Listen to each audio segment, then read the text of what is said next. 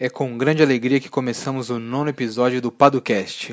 Meu nome é Henrique Paduan. E eu sou Lucas Seta. Hoje a gente recebe a Jaciana Melquiades, que é sócia fundadora da Era Uma Vez o Mundo, que começou vendendo bonecos e bonecas negras e hoje é uma empresa de impacto social que cria tanto brinquedos educativos como também faz livros, enfim. E a Era Uma Vez o Mundo recebeu o prêmio de terceiro lugar como empreendimento sustentável em 2018 pela Shell Iniciativa Jovem. Também está em processo de aceleração pelo Instituto Eco, em conjunto com a Oi Futuro, e ela vai contar um pouquinho para a gente sobre a sua trajetória, como é que surgiu a ideia para o negócio, como é que ela pretende transformar a educação no Brasil Brasil e depois disso a gente volta para bater um papo com ela.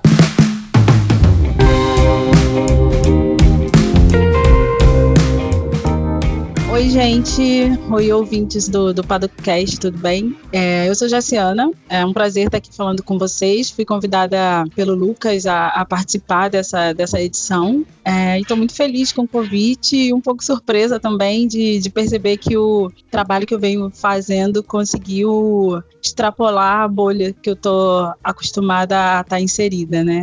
Enfim. E aí vou falar um pouquinho de quem sou eu para vocês saberem também o que, que eu estou fazendo aqui. É, eu sou Jaciana Melquiades, tenho 35 anos e estou nesse momento empresária, empreendedora. É, acabei de inaugurar a, a, primeira loja de bonecas negras do Brasil, aqui no Rio de Janeiro, e vim falar um pouquinho sobre essa minha experiência como empreendedora. Comecei a, a minha vida profissional na área de educação, eu sou educadora, historiadora formada pela UFRJ. Trabalhei a minha vida inteira como organizadora de projetos educativos, né? Trabalhei durante quatro anos na UERJ como convidada, fazendo um trabalho com jovens de periferia, oficinas com profissionais da área de saúde, sempre falando sobre questões raciais e orientando projetos nesse sentido. E aí o empreendedorismo surgiu na minha vida num momento em que eu precisei me afastar do, do trabalho formal, né, de, de, licença maternidade,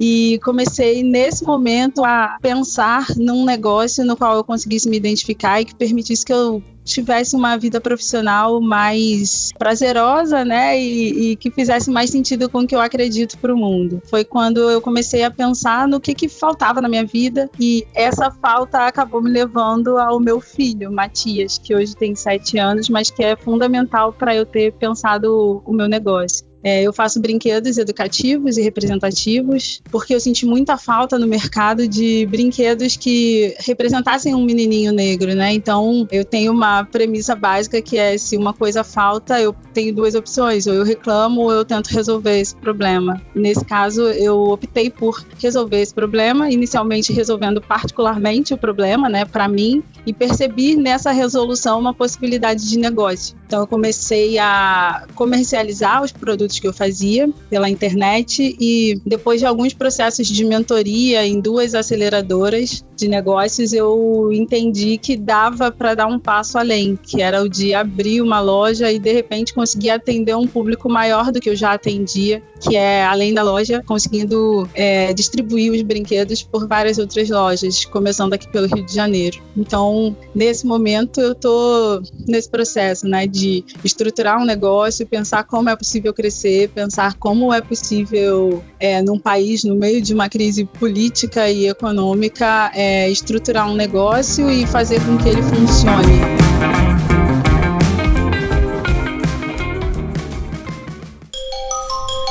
É muito bacana essa história e pelo que eu vi aqui, assim, até olhando no site do Era Uma Vez o Mundo, não sei se chegou a ser, até citar o nome, né, mas o, o nome da loja é Era Uma Vez o Mundo e eu vi que você começou, pelo que eu entendi, com os bonecos, né, mas você já expandiu, você tem até livros agora, certo? Sim, sim.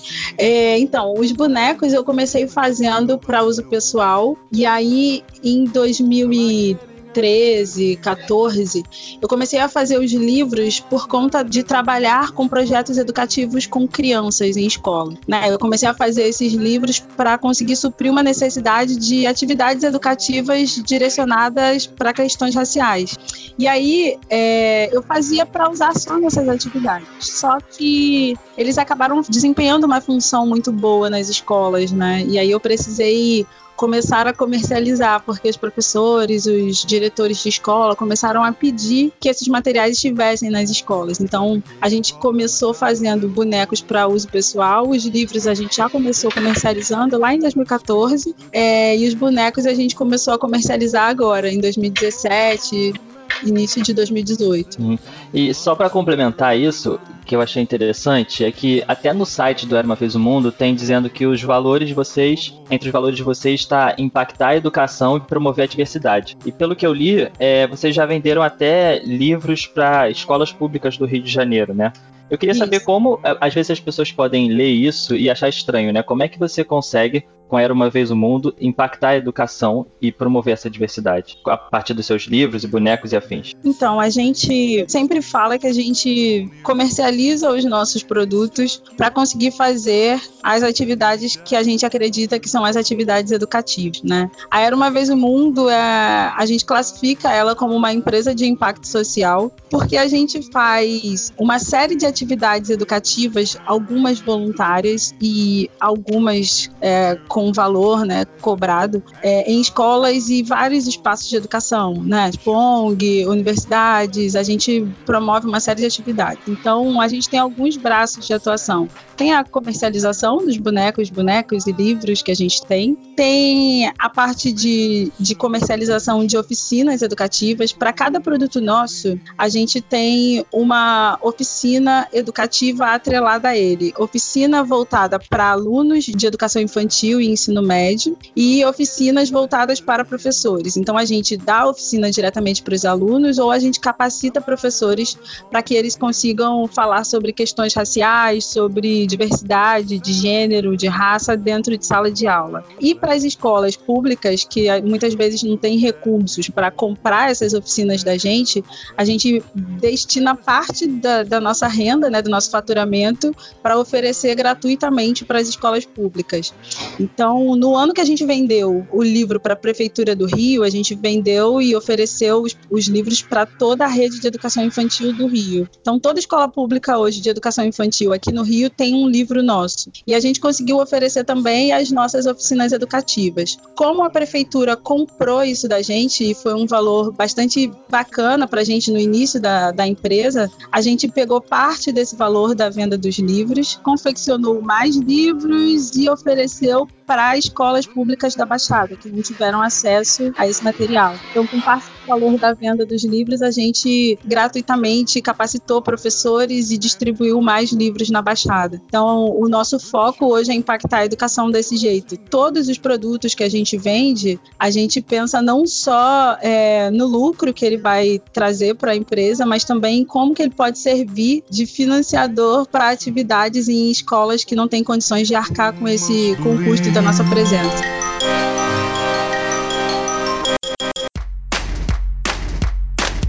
Tratando de negócio de impacto social, qual a maior dificuldade você vê para o desenvolvimento sustentável de um negócio desse tipo? Financiamento, as relações que normalmente surgem com o poder público, questão de produto, a questão do público-alvo? Qual seria o maior desafio para você? É difícil, é bem difícil elencar aí qual vai ser o maior, o maior desafio, né? Porque a gente tem algumas barreiras, assim. Primeiro que quando a gente fala que é um negócio de impacto social, a pessoa lê ONG sem fins lucrativos, né? Uhum. É, as pessoas não conseguem muito ainda entender como é que funciona um negócio de, de impacto social, né? Um negócio social, essa legislação ainda é meio, meio confusa confusa aqui no Brasil. A gente não tem um, um amparo para fazer as nossas atividades e, e, ter, por exemplo, um diferencial nos impostos e taxas que a gente paga, porque a gente devolve para a sociedade benefícios, né? É, e, e, que estão saindo do nosso faturamento. Então a gente tem um primeiro entrave aí no entendimento do que, que é um negócio de impacto social. É, outra coisa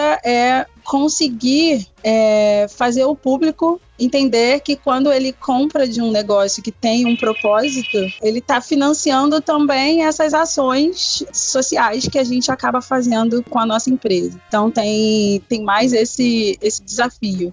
E o investidor, né? A gente cresce de um jeito muito devagar, né? A gente cresce numa velocidade muito diferente de uma empresa que de repente vende tecnologia ou que vende alguns produtos que, que produzem sem preocupações é, socioambientais que a gente tem. Por exemplo. E aí a gente não consegue dar esse, esse retorno financeiro imediato para um investidor. E aí ele não consegue enxergar na gente é, uma empresa passível de ser a, ali o alvo de um investimento financeiro. Então a gente precisa crescer organicamente, só com fruto mesmo do, do nosso trabalho e do nosso esforço, sem ter esse investimento que ajudaria a gente a crescer de um jeito mais rápido. Então a gente acaba precisando andar sempre só com as nossas pernas, né? Então acho que o desafio é, é, é conseguir ser atrativo mesmo, né? Conseguir vender o propósito é, junto com o produto.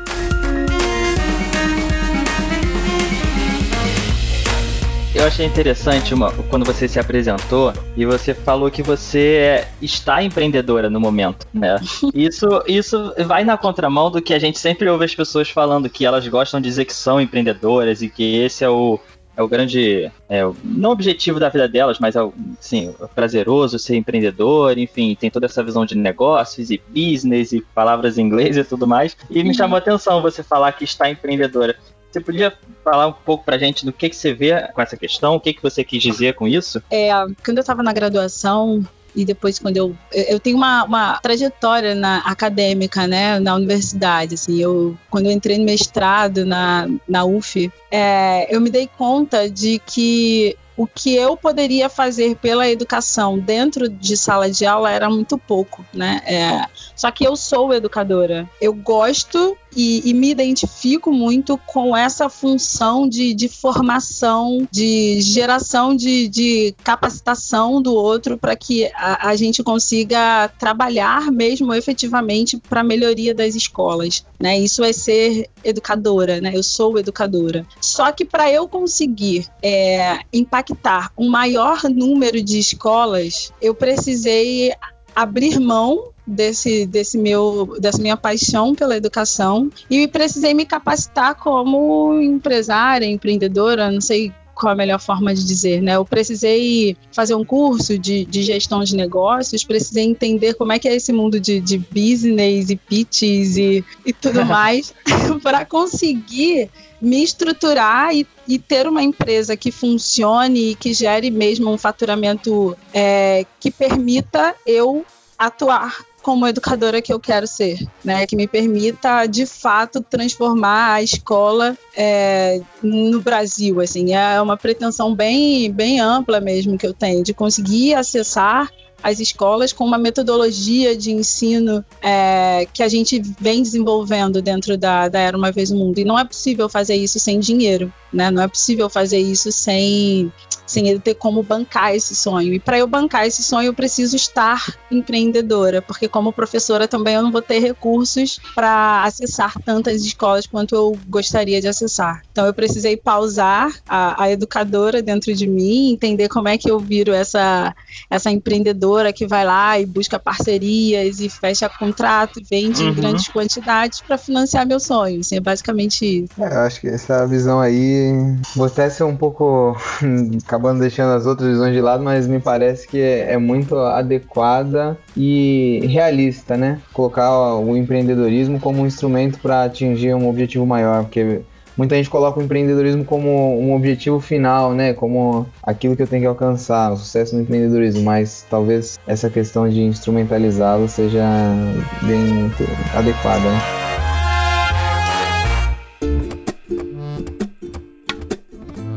Você falou que, é, que participou de, de aceleradoras, que foi de programas de aceleração, não sei se foi acelerado de algum modo. É, a gente queria saber como é que foi essa sua experiência, por que você procurou uma aceleradora, ou se a aceleradora surgiu na sua vida, como é que se deu essa, essa história? Desde que eu comecei a, a, a, empreender, eu senti muita, muita dificuldade de lidar com, com os processos que estão envolvidos no empreendedorismo, né? É, primeiro que eu não entendia o, os termos, assim, não entendia nada que as pessoas falavam. E depois que eu sou de humanas, né? Quando você é de humanas, você fica com uma certa dificuldade ali de, de entender de números e planos de negócios e tudo mais. É um universo muito novo. Então eu comecei a participar de encontros de, de empreendedores, é, palestras, webinários, para conseguir me, me situar nesse universo. E aí, para eu conseguir mesmo dar conta de um negócio que do nada começou a crescer, porque eu intuitivamente fui fazendo coisas direitinho, né?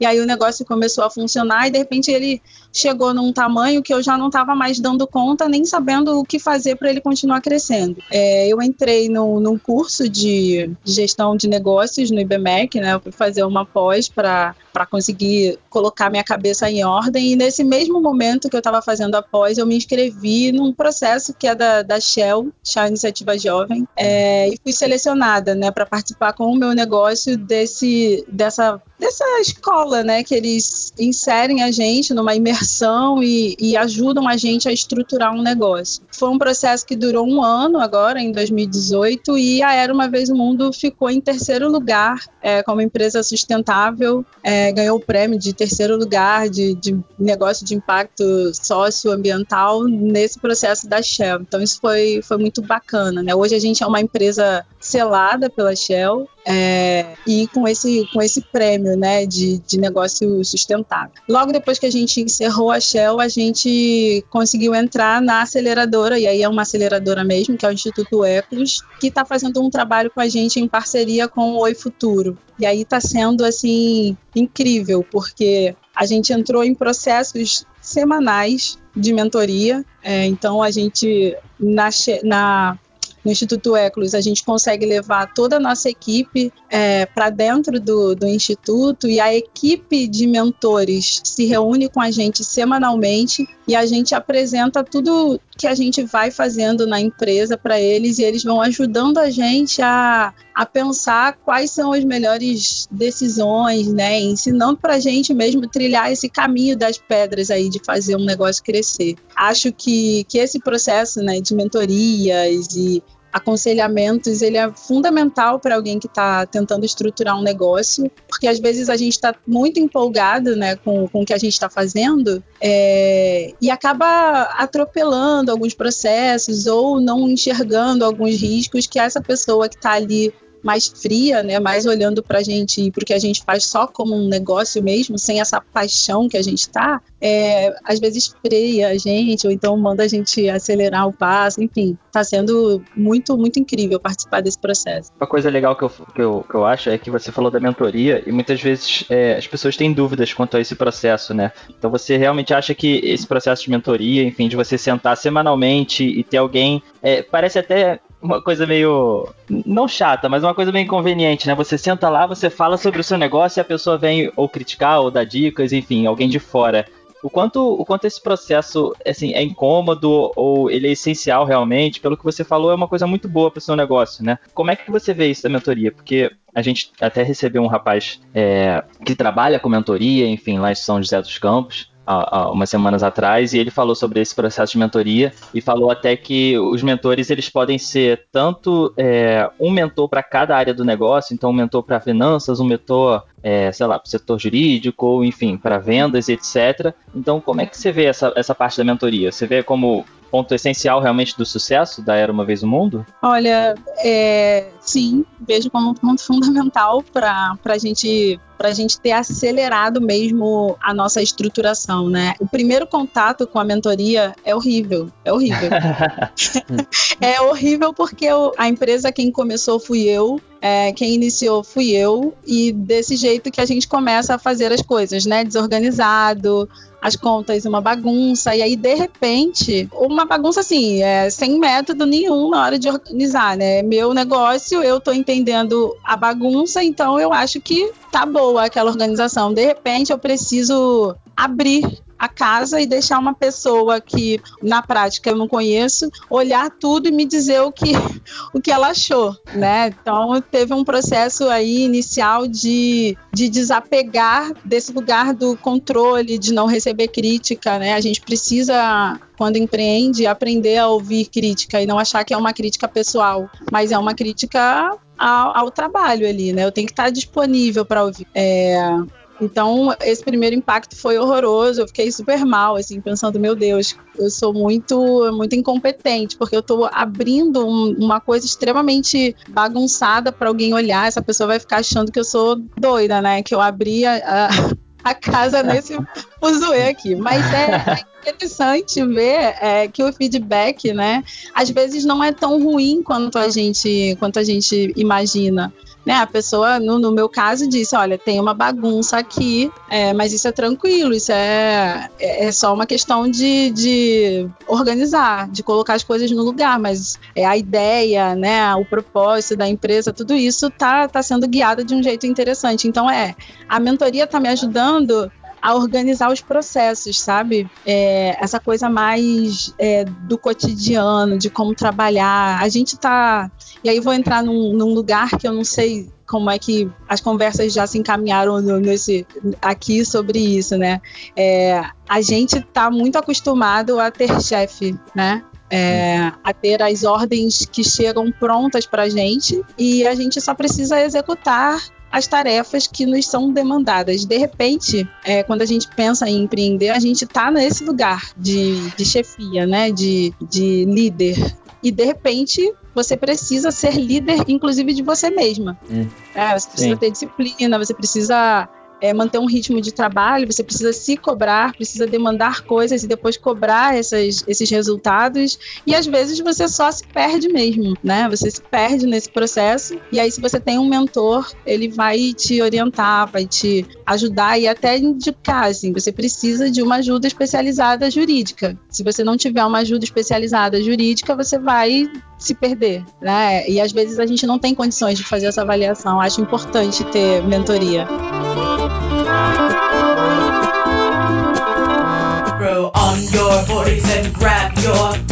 É, essa questão aí de que a gente está acostumado a ter chefe, né? E, e é um ponto que a gente sempre levanta aqui nos episódios do podcast. Nós temos visto aí muita gente falando sobre empreendedorismo, tá na vitrine aí de todos os lugares. É, é, um movimento que já vem acontecendo há algum tempo, mas parece que agora tá na pauta do dia, né? Uhum. E, e, aí meu ponto é, será que isso é só uma modinha? É, é o hype? É, ou será que tá ocorrendo uma transformação efetiva na sociedade brasileira? É, ou será que é, seria apenas um reflexo da crise econômica? Como você vê isso? Ah, eu acho que, que nem todo mundo que está empreendendo tem um negócio, né? É, acho que esse é um primeiro ponto, assim. Tem pessoas que estão trabalhando autonomamente mas não necessariamente ela conseguiu transformar aquilo que ela faz num negócio, né? E aí, pensando até no que eu faço, eu recebo muitos comentários é, no site ou às vezes até no meu perfil pessoal de pessoas falando: ah, minha avó fazia bonecas negras também, ela costurava.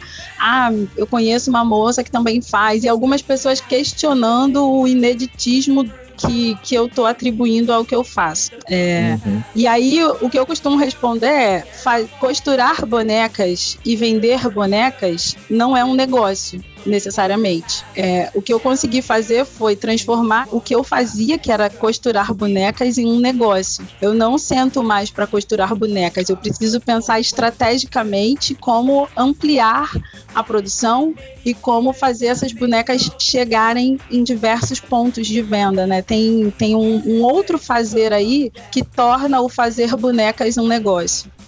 É, então, tá na moda se dizer empreendedor? Acho que sim. Acho que tem um processo de desvalorização do trabalho formal, né? Um processo até governamental mesmo de incentivo a uma pejotização das pessoas, mas não necessariamente a pessoa que é PJ, ela tem um negócio. E é bem diferente. Quando a gente não tem uma visão de business, né, como as pessoas gostam de hum. dizer, hum. a gente não tem um negócio. A gente só está continuando a vender a nossa força de trabalho para um chefe que vai pagar menos ou pagar de outro jeito, né? Eu vou emitir uma nota e ele vai pagar pelo meu trabalho, mas eu continuo tendo um chefe, apesar de manter a banca de eu sou o empreendedor, sabe? Sensacional, É, verdade. Primeiro que eu achei muito interessante isso que você falou de que nem todo mundo tem um negócio, né? Enfim, e isso vem também com, não sei se críticas ou comentários de pessoas falando, né, que você não foi a primeira a vender as bonecas negras, que alguém já fazia isso. E, e eu fiquei com dúvida, fiquei curioso para saber, porque você tem um negócio que é de impacto socioambiental, enfim, e até reconhecido por isso. Eu queria saber se as pessoas é, elas tentam minimizar um pouco esse impacto socioambiental ou criticam de alguma forma ou acabam duvidando do que realmente você faz para impactar. É, e por que, que eu pergunto isso? Justamente por essa crítica, é, esses comentários que você recebeu de pessoas falando que você não era a primeira a fazer, Será que o que você faz realmente ajuda de alguma forma o meio ambiente ou a educação? Você recebe pessoas é, falando esse tipo de coisa, tanto no seu perfil pessoal ou como no, no, próprio, no próprio perfil da empresa? Alguma coisa nesse sentido ou não? Você vê as pessoas recebendo de braços abertos a sua iniciativa? É, é, é tem, tem sempre aquele 1%, né? é, geralmente, o, o, que eu vejo na grande maioria do, dos clientes e até das pessoas que só acessam né, a história é das pessoas achando tudo muito lindo, tudo muito incrível, parabenizando pelo trabalho e tudo mais. Mas eu, eu sinto, né, que eu preciso todo dia, e aí a gente vem inclusive trabalhando nisso, eu preciso todo dia criar um conteúdo que apresente para esse público, de um modo geral, os resultados desse impacto que a gente diz que tem, né? Eu não posso só dizer que eu tenho impacto, eu preciso comprovar e, e, e me fortalecer, fortalecer a minha imagem no mercado como uma autoridade verdade, num assunto que eu me propus a, a resolver o problema, que é o da educação e essa educação antirracista, essa educação inclusiva, sabe? É, então, o que eu venho fazendo para neutralizar esses comentários negativos que eu recebo sempre, todo dia, é, inevitavelmente eu recebo esses comentários, é, eu venho criando né, e, e, pensando uma estratégia de criação de conteúdo para tornar transparente, inclusive, esses trabalhos que eu faço. Porque muitos dos trabalhos nas escolas, visitas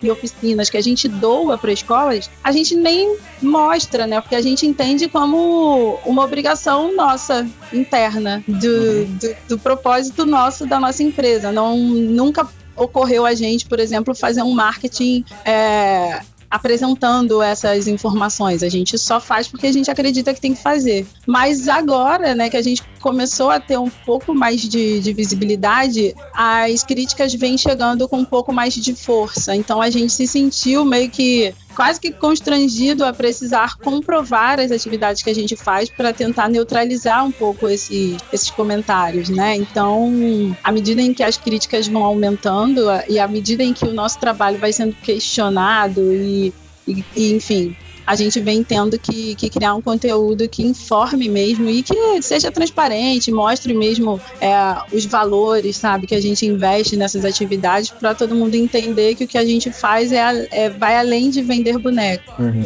Me parece que, assim, a primeira olhada parece que o negócio ele tem um nicho bem definido, né? E aí a minha questão é, o quanto vocês conseguem impactar outros setores da sociedade que não estariam abrangidos dentro desse seu nicho, né? Você pensa, ah, vende bonecas negras, aí parece que você fala para um público muito específico, mas para que se vença esse, essa questão de racismo e desigualdade e discriminação, nós temos que atingir a sociedade como um todo, né? Como Isso. vocês conseguem fazer esse impacto? É quase um, um, trabalho de evangelização? Como vocês têm feito isso? É, eu acho, às vezes eu tenho essa sensação também, que é quase um trabalho de, de evangelização, assim. é, o, que a gente, o que a gente começou a desenhar agora, porque até agora a gente tem focado mesmo na, no nosso incômodo, né? Que é a escola pública, assim. Uhum. Isso é, é, realmente muito nichado até agora. Só que esse é um dos, dos pontos, né, que foi muito difícil da gente ouvir no nosso processo de mentoria, por exemplo. É, a gente tem uma mentora incrível que é a Andrea Gomides, que é do, do Instituto Eclos. A mulher é incrível, maravilhosa, e ela está acostumada com fazer um negócio crescer. Uhum. E aí ela falou: vocês não vão crescer se vocês continuarem nichados desse jeito. Tem que conseguir acessar todo mundo. Todo mundo tem que querer uma boneca negra. E aí a discussão que a gente começou a fazer internamente é exatamente essa: como que a gente explode a bolha que a gente está inserido e acessa pessoas de um modo geral, né? E aí o, o início desse processo processo de sensibilização que a gente está fazendo é, é uma boneca negra é só uma boneca, como qualquer outras bonecas que existem em lojas. Sim. Então, do mesmo jeito que eu sempre só ganhei bonecas brancas na minha vida, é, crianças brancas podem ganhar bonecas e bonecas negras. É, e aí a gente vem conseguindo falar para esse consumidor final que não necessariamente é uma pessoa negra e esse processo de conseguir sensibilizar esse consumidor final a comprar está começando a fluir, né? É, pessoas não negras têm começado a comprar bonecas para crianças brancas e isso é um, um primeiro impacto, né? Você desmontar ali é, essa ideia de, de que é um nicho, é para um nicho que eu faço esse brinquedo. Outro outro nicho é o do menino menina, né? Eu não faço bonecos e bonecas para menina, eu faço para crianças. E os nossos processos de ir nas escolas, fazer oficina para pais e tudo mais, isso vem começando a demonstrar alguns resultados pra gente. Então, é, tem muita gente na nossa loja já comprando boneco e boneca para menino, assim. Isso a gente já consegue ver ali no, no quantitativo de, de vendas, a gente acaba perguntando para quem é e tal. E agora a gente está num processo de conseguir colocar pontos de vendas em, em áreas da cidade que, que acessem um público diferente do que a gente está acostumado, né? Então a gente já fechou parceria com lojas na Zona Sul para inserir os nossos produtos na Zona Sul, que é um lugar que tem majoritariamente pessoas brancas. É, em shoppings, são dois shoppings e duas lojas de rua no Jardim Botânico, é, lojas no dentro do Museu do Amanhã, que também tem um público majoritariamente branco. Então, assim, a gente vem agora começando a falar para um público mais amplo do que esse público nichado que a gente estava falando inicialmente. She's 12.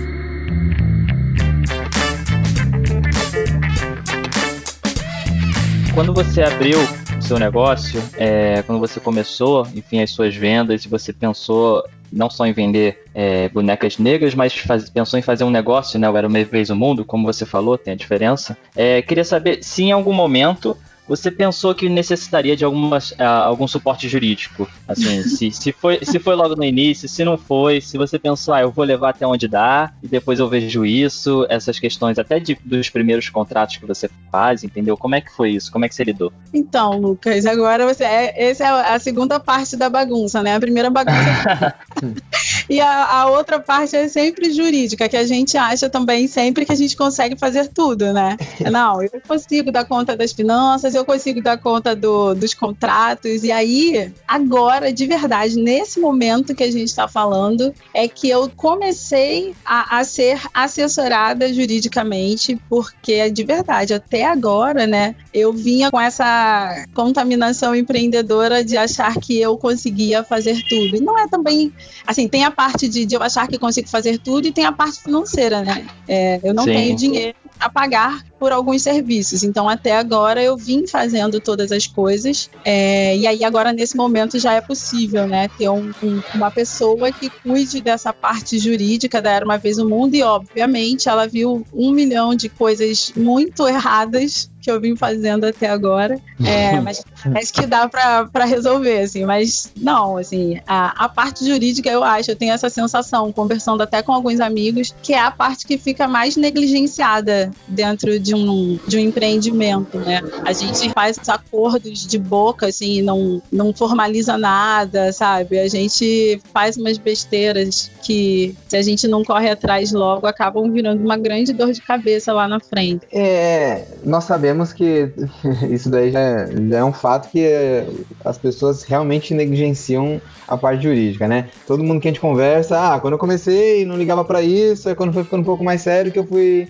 atrás. É, pode dar tempo, como pode não dar tempo, né? Mas o, o meu ponto é, é, será que a advocacia de algum modo não está preparada para atender essas pessoas que estão começando a empreender? Será que a advocacia tem um, uma questão muito tradicional ainda, com um distanciamento grande e que não consegue alcançar as pessoas que estão querendo empreender de algum modo, estão querendo começar um negócio? Como você vê a advocacia, o que você tem visto por aí? Você acha que não? Que realmente é, a advocacia ela consegue trazer a, as soluções, não só isso, mas cons consegue falar a linguagem do, do empreendedor e das pessoas que não são é, próximas ao direito, né? Como você tem Uhum. visto? É, nossa, é, então, eu acho que, que não, assim, a advocacia é, é uma, é, é muito distante, né, da gente, tem, tem uma, uma aura de, de distanciamento e, e de, de processos muito difíceis que a gente sequer consegue entender o que vocês falam, assim,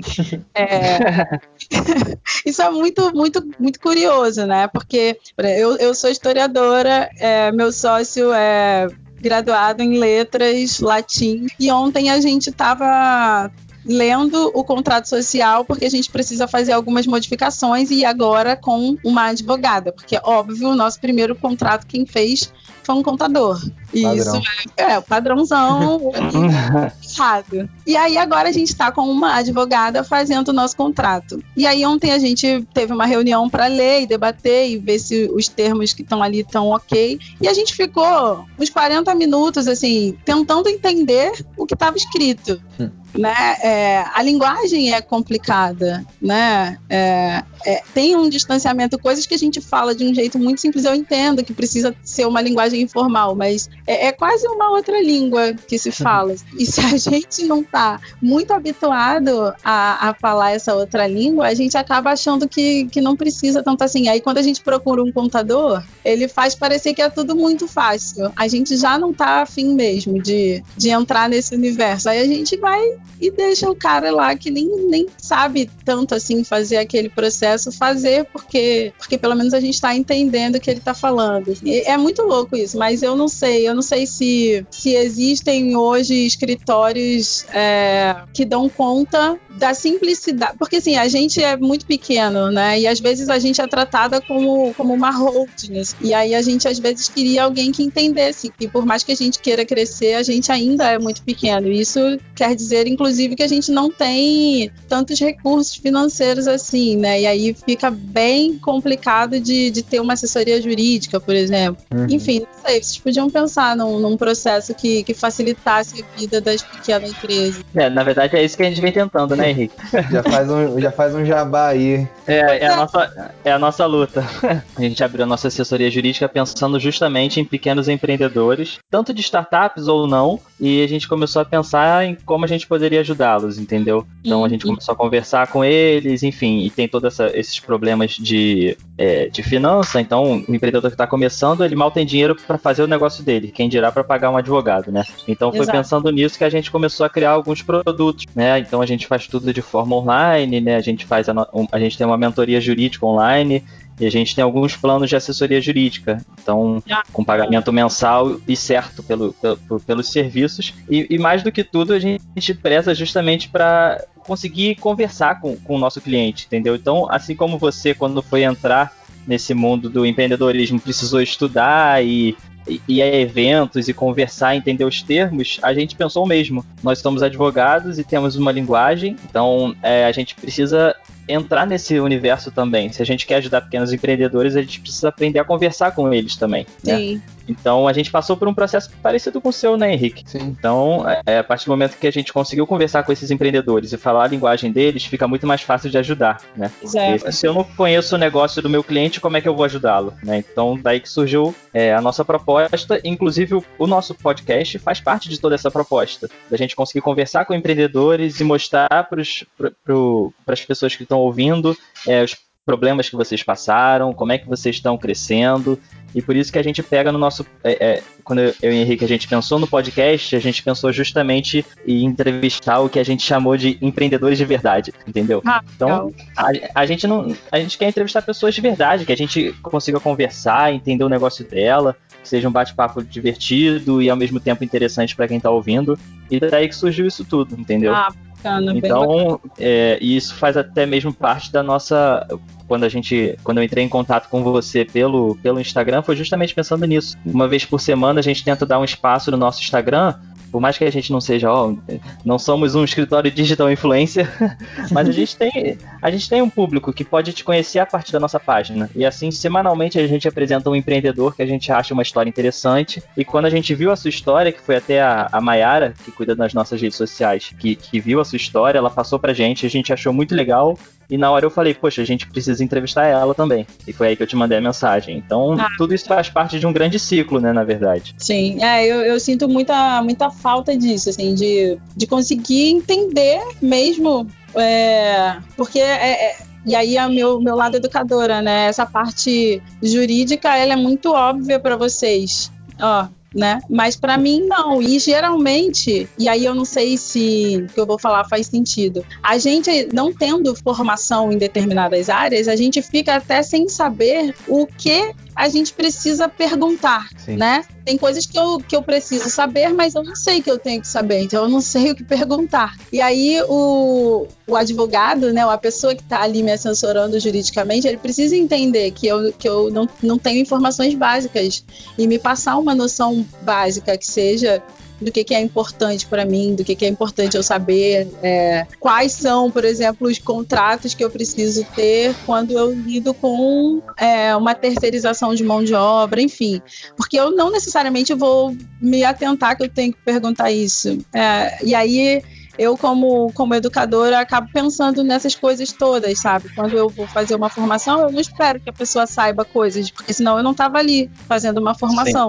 Né? E aí, às vezes, eu espero isso de um profissional e acabo não conseguindo ter essa, essa demanda, né? essa resposta das minhas necessidades. Enfim, mas é isso, é, é pensar o, o, direito ali, a parte jurídica, como um auxiliar, mas que entende que, que entenda que eu não, não sei nada, né? que eu sou crua nesse, nesse lugar. Sim. Não adianta falar que você tem que se prevenir se você não sabe nem do que, né? Pois é, falar, se previne. ah, tá. Pode deixar.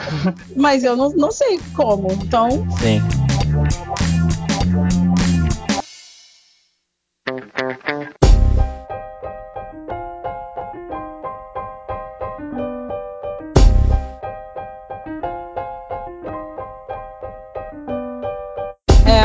Indicação. É, fiquei tentando pensar em livros, mas a primeira coisa que eu pensei foi em, em aceleração, né? É, como a audiência acaba sendo de, de empreendedores e tudo mais, é, tem uma coisa dentro do, de um processo de aceleração de negócios que é muito interessante, que é, é, a gente conseguir um mentor, né? Hoje eu consegui, na, no processo da Shell, eu consegui um mentor que é incrível, e dentro da, do Instituto Eclus eu consegui uma outra mentora e cada um me ajuda numa área diferente. E essas duas pessoas são pessoas que hoje eu confio muito, né? É, se eu tenho, às vezes, uma dúvida, se eu tenho um, um, até uma insegurança, são pessoas para quem eu mando mensagem, marco um café apresento as minhas angústias ali dentro do meu negócio e, e ouço, né, os conselhos e a gente troca ideia e isso acaba ajudando a, a pensar em como resolver o problema. Então, se eu puder dar um, uma indicação é conheçam, tenham uma pessoa com mais experiência que, que você no, no, num negócio ou num, num ramo parecido com o seu. É, se aproxime dessa pessoa e aprenda com essa pessoa, porque às vezes a gente fica meio cego quando a gente está imerso dentro no nosso negócio. Então é importante alguém com mais experiência, com um olhar de fora, para ajudar a gente a pensar melhor.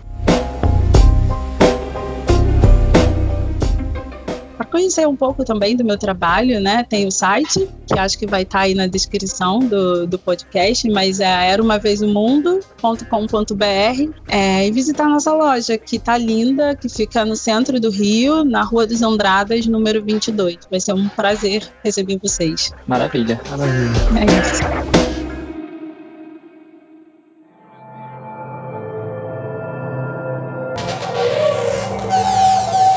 Edição Guilherme Gadini.